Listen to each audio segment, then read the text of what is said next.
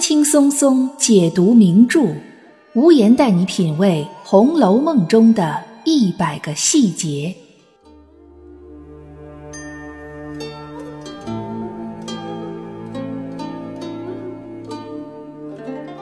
各位听友，大家好，欢迎收听《红楼梦》中的一百个细节的番外，我是暗夜无言。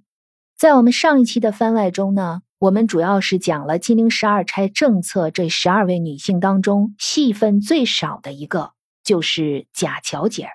巧姐在我之前的节目中提到的比较少，是因为她在前八十回里的戏份相对来说是最少的。毕竟在作者的笔下，前八十回巧姐都没有长大。那么在金陵十二钗这十二位女性中，还有一位女性我提到的比较少，就是李纨。那么，为什么李纨提到的比较少呢？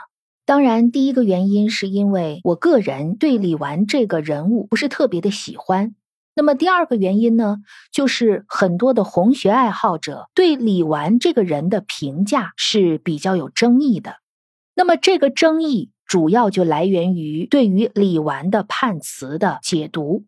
李纨的判词可以说是金陵十二钗政策这十二位女性当中最特殊的一个。因为在李纨的判词和李纨的《红楼梦》十二支曲中出现了疑似贬义的词。我们都知道，曹雪芹在塑造人物的时候，应该说绝大多数的人物，他都是尽量以一个比较客观的视角去进行白描的。除了极少数的人物，比如说像赵姨娘这样的之外呢，他都是比较客观的，他会把这件事情给你交代出来。把人物在这个事件当中的反应，通过语言、通过行为把它描绘出来。至于这个人物是什么样的，可以由读者自行去判断。作者呢，不会轻易的去给一个人物下结论。但是在对李纨的判词中，却出现了疑似贬义的词汇，所以就有人分析了，是不是《红楼梦》的作者对李纨这个人物后期有一些意见，有一些看法？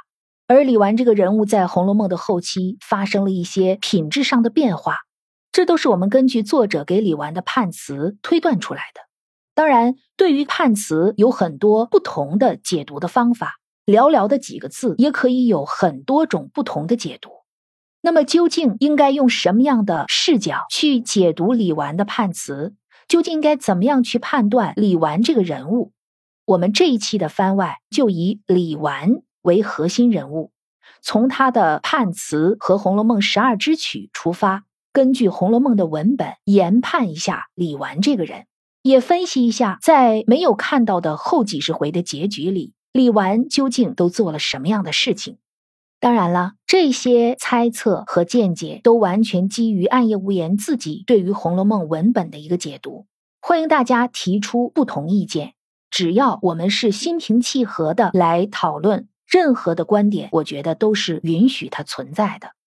在这儿呢，半夜无言也插一句题外话：最近呢，喜马拉雅推出了一种新的月票制度，在此呢，半夜无言也希望喜欢听我的节目的伙伴能够将你手里的月票投给我们《红楼梦》中的一百个细节的专辑，这样呢，就会有更多的流量，就会有更多的喜欢《红楼梦》的听友能够听到暗夜无言的节目。我也希望我的节目呢，能够陪伴更多的红楼爱好者。好，接下来我们就进入正题。在《红楼梦》的第五回，贾宝玉在太虚幻境薄命司中看到了金陵十二钗政策。当他翻到李纨这一页的时候，他看到的是这样一幅画面：说后面又画着一盆茂兰，旁边有一位凤冠霞帔的美人。这是一幅画，我们先来分析一下这幅画。这一盆茂兰，那无疑就应该指的是李纨的儿子贾兰，而且是一盆茂兰。我们都知道，兰花呢，尤其是珍贵的兰花，不是那种随便的路边的花花草草。侍候兰花确实是需要花费一些精力的，所以一盆兰花能够被养成一盆茂兰，就是一盆非常茂盛的兰花。可见呢，养育他的人是花费了相当的心血和精力的。这也就在告诉我们，贾兰未来确实能够有所成就。那么贾兰能够有所成就的根源，就在于他的母亲李纨将他培养的还不错。那么旁边有一位凤冠霞帔的美人，在古代，男性可以参加科举，可以做官，可以封侯，可以光宗耀祖。那么对于女性来说，她们也有这种光宗耀祖的机会，前提是她们要依附于男性。如果一个封建女子，她的丈夫当了非常大的官儿，那么这个女子也有机会跟着丈夫一起鸡犬升天。那么详细来说呢，这个制度是这样的：在封建社会，如果一个男子当了五品到一品的官，那么他们的夫人就会成为诰命夫人，就跟从着自己的丈夫一起享受着俸禄。虽然手里没有实权，但是作为一个封建社会的女子来说，她们的地位也得到了认可。而六品到九品的官员，哎，我们不要小看九品芝麻官，他们的夫人也是跟着自己的丈夫一起来享受这种夫人的待遇，但是他们不叫诰命夫人，叫敕命夫人。那么自己的丈夫因为官位的品级不同，他们所穿着的衣服也不一样。就清朝来讲，大家比较熟悉的就是不同品级的官员，他们衣服上的补子图案是不一样的。对于诰命夫人来讲，他们的丈夫的品级也决定了这些诰命夫人戴的什么样的冠冕，披着什么样的佩。所谓佩呢，就是古代的女性穿在肩上的一种类似于披肩一样的装饰。李纨的判词中出现的凤冠霞帔。这个是比较高等级的诰命夫人才会穿戴的，并不是所有的诰命夫人都可以戴凤冠，因为我们知道皇帝是龙，皇后是凤，不是所有的男性都敢用龙，也不是所有的女性都配用凤，只有比较高等级的诰命夫人，她才能够戴凤冠、穿霞帔。那么我们前面说的呢，是一种通常的情况。就是根据丈夫的官位的品级来为妻子加封诰命或者是敕命。那还有一种情况，就是男子做了官之后，给自己的母亲也可以加封诰命。那李纨呢？她显然就是属于第二种情况，她就是母凭子贵。所以可见，李纨她的凤冠霞帔预示着什么？预示着她的儿子贾兰将来的官位应该不会太低。使得自己的母亲呢成为了高等级的诰命夫人，但是我们知道李纨的这个诰命夫人应该是出现在《红楼梦》的后几十回中的，在前八十回贾兰还没有长大，还没有去参加科举，李纨也就没有机会成为诰命夫人。而在《红楼梦》的前八十回中，其实已经有诰命夫人的存在了啊！我们来数一下，贾母是一品诰命夫人。因为贾母的丈夫是贾代善，贾代善是荣国公贾源的儿子。贾源去世之后，贾代善接替他的父亲世袭，成为了荣国公。国公爷那当然是一品官，所以贾母也是一品诰命。然后呢，就是邢夫人，她是二品诰命，因为她的丈夫贾赦袭了荣国公的爵位，但是到了贾赦这儿呢，他已经不是国公了。他的爵位已经在递减了，而是一等将军，但是应该是属于二品官，所以他的夫人邢夫人就是二品诰命。那么比邢夫人再低一级的尤氏，尤氏呢是跟着她的丈夫贾珍，贾珍是袭了贾家的宁国公这一脉的爵位，到了贾珍这儿呢又缩水了，等级又往下降了一级，只剩下了三品官。所以尤氏就是三品诰命，然后再往下，王夫人、凤姐儿和秦可卿，他们三个人呢都是五品诰命。虽然王夫人的辈分比凤姐儿和秦可卿都高，但是王夫人的丈夫贾政，他的官的品级并不高，他跟贾琏和贾蓉一样，都是五品官。当然，贾琏和贾蓉的那个官是买来的，贾政这个官呢是皇帝赐给他的。本质上不一样，可是他们的夫人也都跟着丈夫的品级来走，就都是五品诰命。我们这么一看，那未来呢？李纨如果能够凤冠霞帔，她应该至少是一个五品以上的诰命。她也就超越了自己的婆婆王氏，超越了自己的妯娌王熙凤。是不是未来的李纨会有一种扬眉吐气的感觉呢？这是我们的一个想象。分析完了这个画面，我们再来看一下他的判词：“桃李春风结子完，到头谁似一盆兰？如冰水好空相妒，枉与他人作笑谈。”很简单，就是这么四句话。这些年呀，就已经先后看到了十几种不同的解读。当然，暗夜无言自己对这个判词也是有自己的解读的。第一句“桃李春风结子完”里面暗含了李纨的名字。李纨的“纨”原本是那个绞丝旁加一个“丸”子的“丸”，指的是某一种丝织品，比较高档的丝织品。但是它的谐音就是完结的“完”。这句话给我的感觉就像是。李纨就好像是贾家贾珠这一脉传宗接代的一个工具人一样，她刚刚生下了自己的儿子贾兰，她的丈夫贾珠就撒手人寰了，留下李纨一个人年轻寡居，拉扯着自己的儿子长大。李纨的这一生，在贾珠去世的那一刻，她的青春，所有那些鲜活的东西就已经戛然而止了，就已经完结了。他对于整个贾家来说，可能他最大的价值就是给贾家生了贾兰这样一个孙子，就像春天的桃树和李树一样，他们的花呢开的固然也是很绚烂、很美好，但是，一场春风吹过，一场春雨下过，花瓣就纷纷的飘落，花期是很短暂的。桃李最终的目的是什么呢？就是结出果实，结出桃子，结出李子。而当桃子和李子结在枝头的时候，作为桃树和李树的春天也就彻底结束了。我们说桃树、李树到了明年的春天还会再次开花，但是李纨就不一样了，他的人生只有一季。每当我看到这句话的时候，我的脑海当中浮现的一幅画面是：本来是红粉争艳的、绚烂多姿的、灿若明霞的桃李盛开的场面。随着贾珠的病逝，一切戛然而止，桃花、李花纷纷落下，整个世界呢，由原来的绚烂多彩变成一片黑暗。就像李纨在书中刚一出现之后，他就坚持的那种生活一样，每天也无非是跟着他的身边的两个丫头做一些针线活儿，看着贾兰学习，无非是这样反反复复的重复的生活。唯一的一些变数，就是在大观园建好了之后，他可以领着他的这些弟弟妹妹们一起开开诗社呀，平时聊聊天啊，这可能是他生命当中唯一的一些亮的色彩。因为他的生命，他的青春已经随着贾兰的出生而完结了。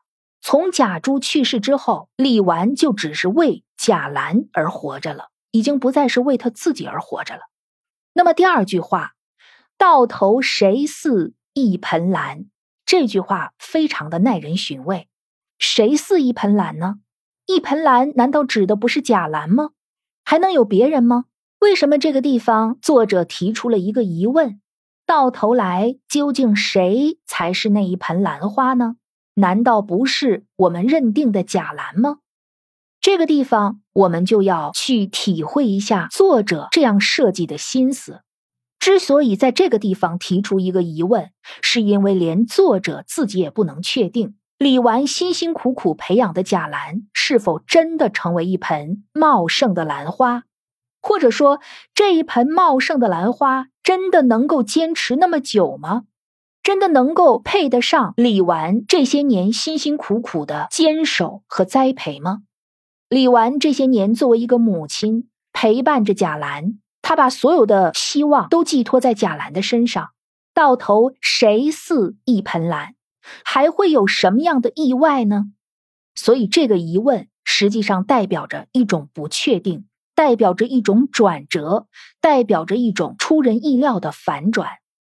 然后我们看第三句，第三句呢是所有对李纨的解读中争议最大的一句：“如冰水好空相妒。”这个地方有一点贬义的意思了，因为出现了妒忌的妒，妒忌它本身就是一种负面的情绪，对吧？西方甚至把妒忌看作是七宗罪之一，所以它肯定是一种不好的情绪。那么究竟是谁在妒忌呢？是妒忌李纨，还是李纨妒忌别人？这个就很值得我们去推敲。这句话因为它的指向不明，产生了很多种不同的解读。此外，如冰水好是什么意思？有很多人说啊，如冰水好指的是王熙凤啊，说王熙凤被作者形容是一个水晶心肝玻璃人，哎，都有水，然后如冰水好。那么水晶呢，可能最上等的，它是水特别好的，哈，这又涉及到一些矿物的鉴赏，这个我不太懂，但是我觉得这种解读呢，略显牵强。能从如冰水好想象到水晶心肝玻璃人儿，联想到水晶的好坏，进而联想到这句话指的是王熙凤。我觉得这个中间的跨度呢，稍微有一点大。如果让我来理解，我觉得这句话我们就是从字面上去分析就足够了。如冰水好空相妒，什么意思？冰和水其实它们的本质都是相同的，对吧？是同一种东西，在不同的温度下呈现出来的不同的状态。虽然它们的状态不一样，一个是液态的，一个是固态的；一个是柔和的，一个是坚硬的；一个是圆滑的，一个是固执的。但是，其实它们的本质是不是都是一样的？既然本质是一样的，那么就不存在谁比谁好，谁比谁差。所以，冰和水之间也没有必要互相去嫉妒。互相去猜忌，你们都是同样的性质，所以我觉得“如冰水好空相妒”这一句话，我们可以这样去理解：冰和水本质上是同一种东西，所以没有必要互相去妒忌。这种妒忌呢，只是空相妒，没有意义。那这句话说的是谁呢？我认为啊，其实说的应该是所有的其他的女性。就是除了李纨之外，所有的其他的人，为什么这么说呢？因为李纨他的儿子贾兰成为了贾府未来中兴的不二人选。虽然他未必能让贾府重新崛起，但是他最起码成为了贾府在白茫茫大地一片真干净当中唯一的一点亮色。我们想一想，贾政、贾赦败下去之后，王夫人和邢夫人是不是就跟着败了？贾珍败下去之后。尤氏是不是也就跟着败了？而凤姐儿更可能是因为她自己的原因，她就也败了。所有这些压在李纨头上的，或者和李纨平起平坐的女性中，只有李纨一个人后来成为了凤冠霞帔的诰命夫人。从时间上来讲，其他的人是在前期高高在上的，而李纨呢，她是赢在了后面，而且赢在后面的只有她一个人。很多人都是前面很好，下场非常凄惨。李纨呢，一出场她就很凄惨，对吧？没有丈夫，年轻寡居。随着时间的推移，随着她年龄的增长，随着贾兰的长大，她逐渐迎来了自己人生的一个巅峰。所以，可能别人对她的嫉妒，在这个地方就体现了出来。可能有的人嫉妒她有一个儿子，对吧？你像王熙凤，她就没有儿子。可能有人嫉妒他有一个好儿子，你看王夫人就剩下宝玉一个人了。可是宝玉呢，却又无心仕途。李纨身上后期充满了能够让女性嫉妒的东西，可是我们要注意，如冰水好空相妒，这些让人妒忌的东西，其实说白了也不过是跟水和冰一样，没有什么区别。李纨的儿子虽然好，但是。他后面的下场也未必好到哪儿去。李纨后来虽然做了凤冠霞帔的夫人，但是说到底，李纨的命运也是一场悲剧，对吧？没有必要互相去嫉妒，互相去羡慕。大家都是一样的，大家都是薄命司里的人，大家都是薄命司里的薄命女子。所以，我认为“如冰水好空相妒”这句话应该从这个层面去解释。不要把它只固定在某一个人的身上，说嫉妒李纨的就是凤姐儿，或者说就是尤氏，那就太狭窄了。在整个金陵十二钗政策这十二位女性里，我们还没有看到哪一个女性身上有一些私人的仇怨，她们都像是一个最典型的女性的形象代表，她们的身上都集中着很多女性的缩影。我想李纨也应该是这样。那最后一句“王与他人作笑谈”这一句话呢？我们争议的点可能是在“笑谈”两个字上，说李纨后来成为了被人笑话的一个对象。如果这样去解释，可能又是对“笑谈”这两个字有一些误解了。其实“笑谈”呢，应该是一个中性词，就是有点像谈资或者是谈笑，就是作为一种说话的主题，可以把李纨的这件事情拿出来，大家作为一个话题去讨论。在讨论的过程当中。可能有些事情一笑而过，这个就是笑谈的意思。王与他人作笑谈，暗夜无言自己的理解就是：看李纨这一生起起落落，经历了人生的很多大喜大悲，她的一生是比较完整的。有丈夫，有儿子，儿子呢又出息了，后来自己成为凤冠霞帔的诰命夫人。她的一生对于一个封建女性来说，除了丈夫早逝之外，其实是比较完整的，该经历的阶段都经历了。那么这样的人生其实也未必就是幸运的，未必就是完美的。当人们谈起李纨的一生的时候，可能也是把它当成一个谈资。这句话更突出李纨的悲剧性的命运，突出她的薄命。李纨的薄命不仅仅在于她丈夫的早逝，不仅仅在于她年纪轻轻的就独守空房。更多的来自于什么呢？来自于她一生所付出的心血，一生为之努力的东西，最后可能什么都没有留下，枉与他人作笑谈。所以知批也在这儿说了，说真心实语，意思是说说的是真心的真话。那么既然是真心的真话，就不含有讽刺或者说贬义的意思，而是客观的去评价人生无常。也就体现的淋漓尽致。那么我们说贾兰究竟出了什么事儿呢？李纨这一生为什么成为了一个笑谈呢？这个答案我们还应该到《红楼梦》十二支曲中去寻找。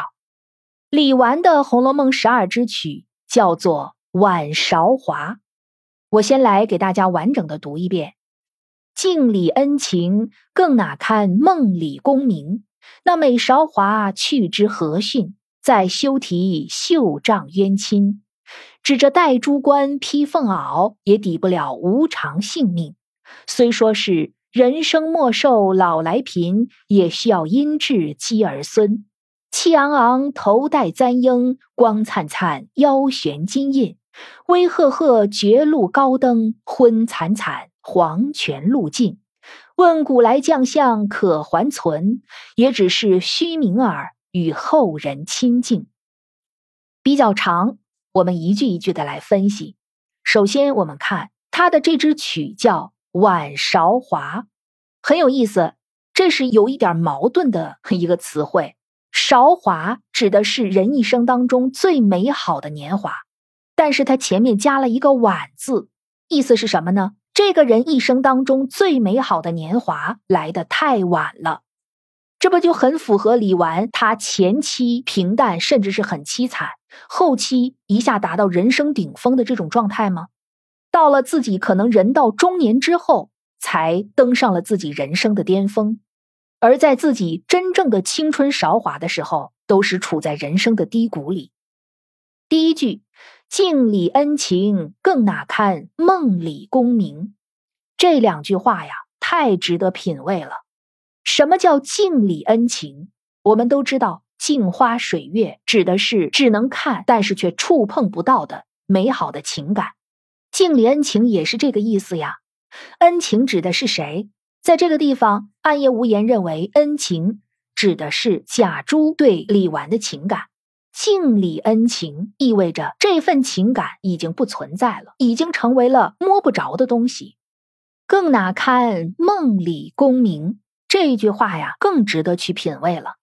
我认为呢，这个功名指的应该不是贾珠的功名，贾珠只不过是考了一个秀才，他还没有来得及中举。在古代，秀才虽然算是有功名了，但是是没有资格做官的。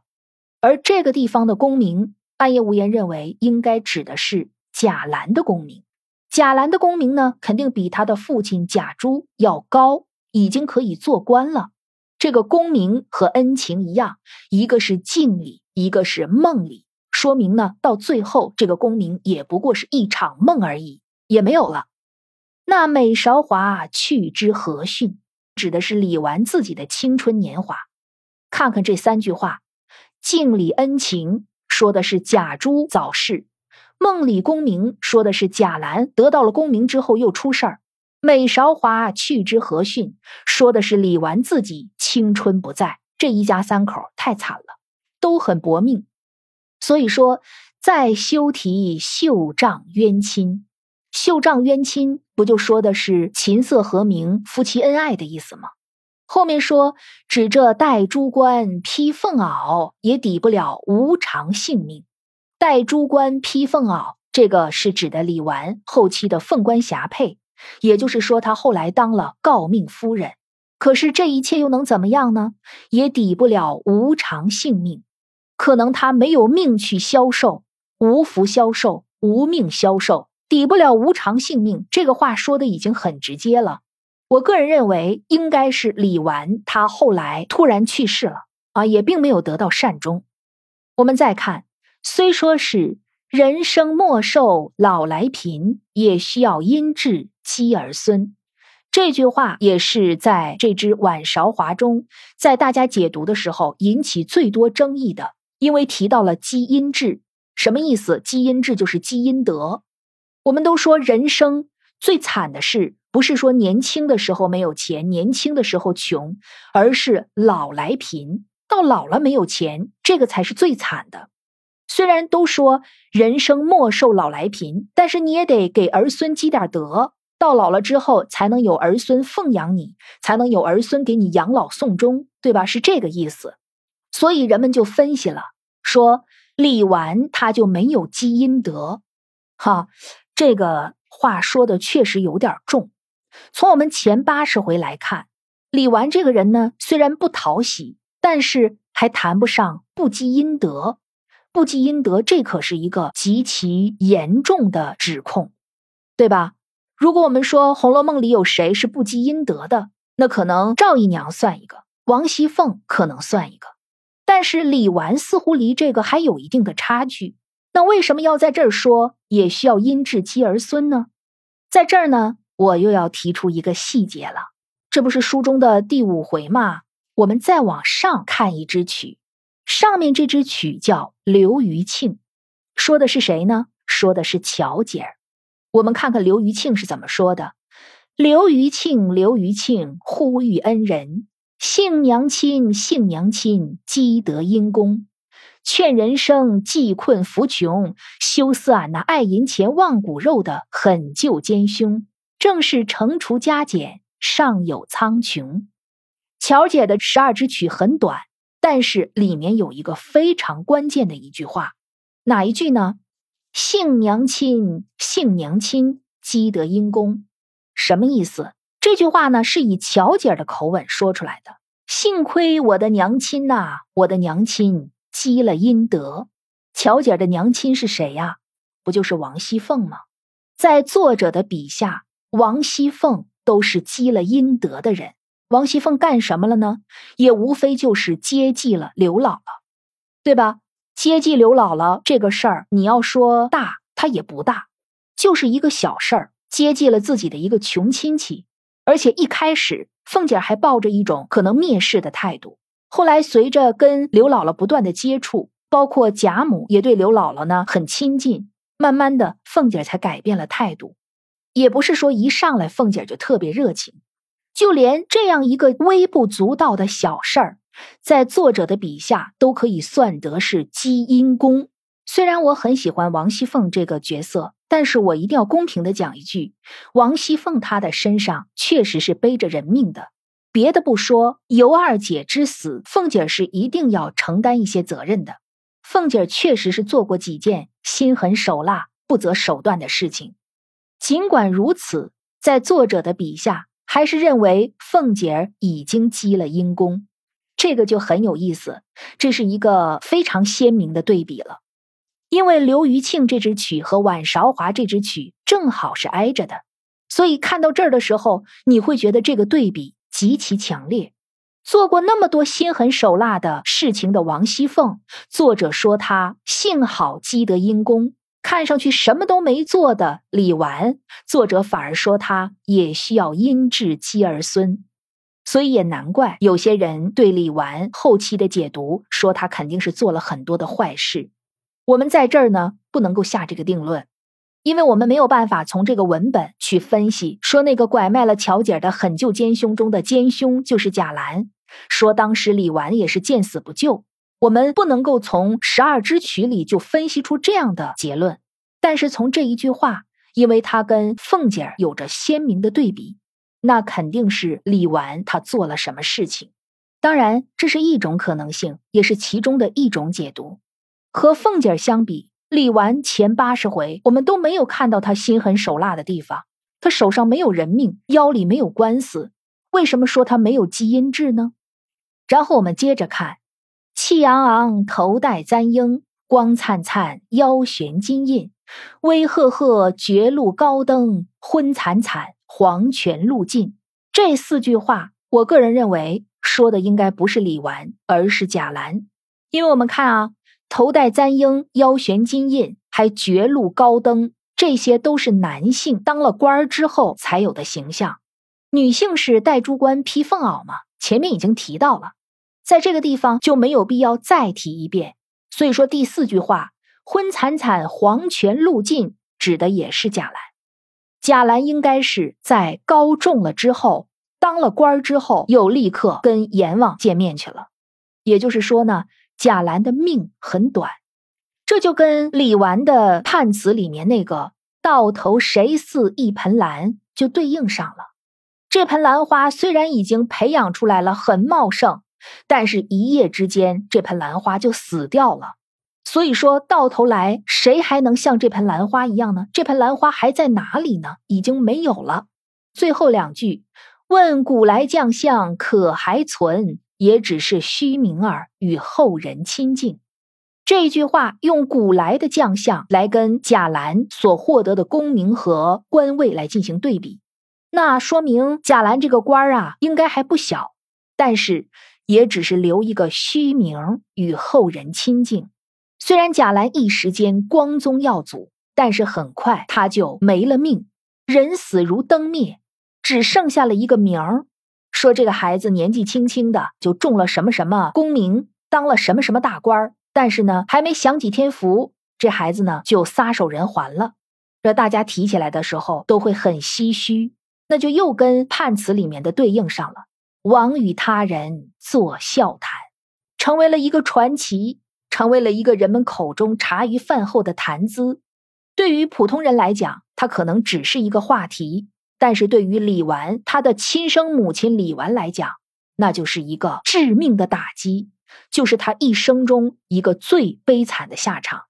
我们总结一下，李纨。年纪轻轻的出阁，嫁给了贾珠，夫妻两个人感情还不错。贾珠也考取了秀才，李纨呢也生下了儿子贾兰。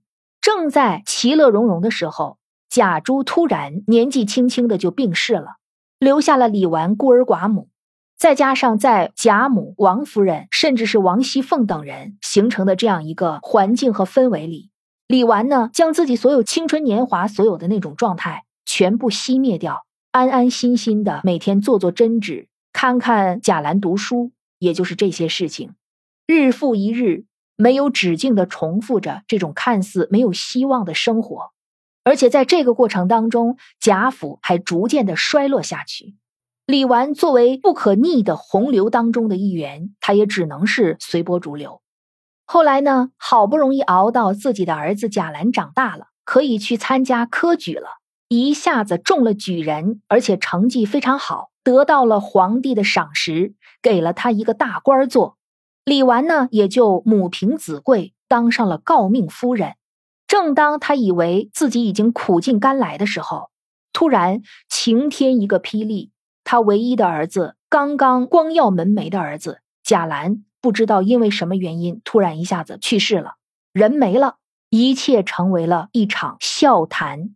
那么，李纨在争气的儿子达到了人生的巅峰的时候，又忽然一下子跌落到谷底，一切都没有了，什么都不存在了。李纨这个时候即将受到老来贫，老来丧子，白发人送黑发人，一切希望都破灭了。这么多年的坚守都成了毫无意义的事情，成了镜花水月，成了一场空。那在这样的一个严重的打击下，李纨呢，可能也就一下子病重不起，进而呢，也就撒手人寰了。我觉得这样的一个轨迹是比较符合李纨的判词和十二支曲的。至于在这个过程中，李纨是不是做了什么缺大德的事情，贾兰是不是那个狠救奸凶里的奸凶，我觉得这一切都只能停留在猜测的阶段。而我前面说的李纨的一生的这个轨迹，应该还是相对比较准确的啊。我们从文本当中可以看出来这些蛛丝马迹。李纨这个人虽然不讨喜，虽然他可能身上有很多的缺点，比如说他比较抠，对吧？王熙凤呢，算了他一个月能有多少收入，即使是在这种大家都知道李纨每个月的收入确实不菲的情况下，李纨他主持诗社，居然还是让大家怎么样呢？每个人凑份子，这个能够体现出李纨很抠的一面，但是也可以理解，毕竟一个单身的女性要想抚养儿子，自己又在这个家不能当家做主，在这种情况下，李纨看重钱。我觉得是完全可以理解的，说不定李纨也看到了贾府逐渐在衰落，未来有一天，也许这些荣华富贵都会离他远去，那么最实实在在的就是自己攥到手里的这些银子，只要将来能够用这些银子把自己的儿子供出来，那么他的使命也就完成了。只是李纨没有想到的是，当他的使命完成的那一天，也就是他的人生终结的时候。好的，如果您喜欢本期的节目，欢迎您给这个节目点一颗星，或者您可以在节目进度条的上方对《暗夜无言》的节目进行打赏，支持《暗夜无言》的原创创作。你也可以点击进入《暗夜无言》的个人首页，加入西米团，可以有抢先听和付费节目免费听等一共八项权益。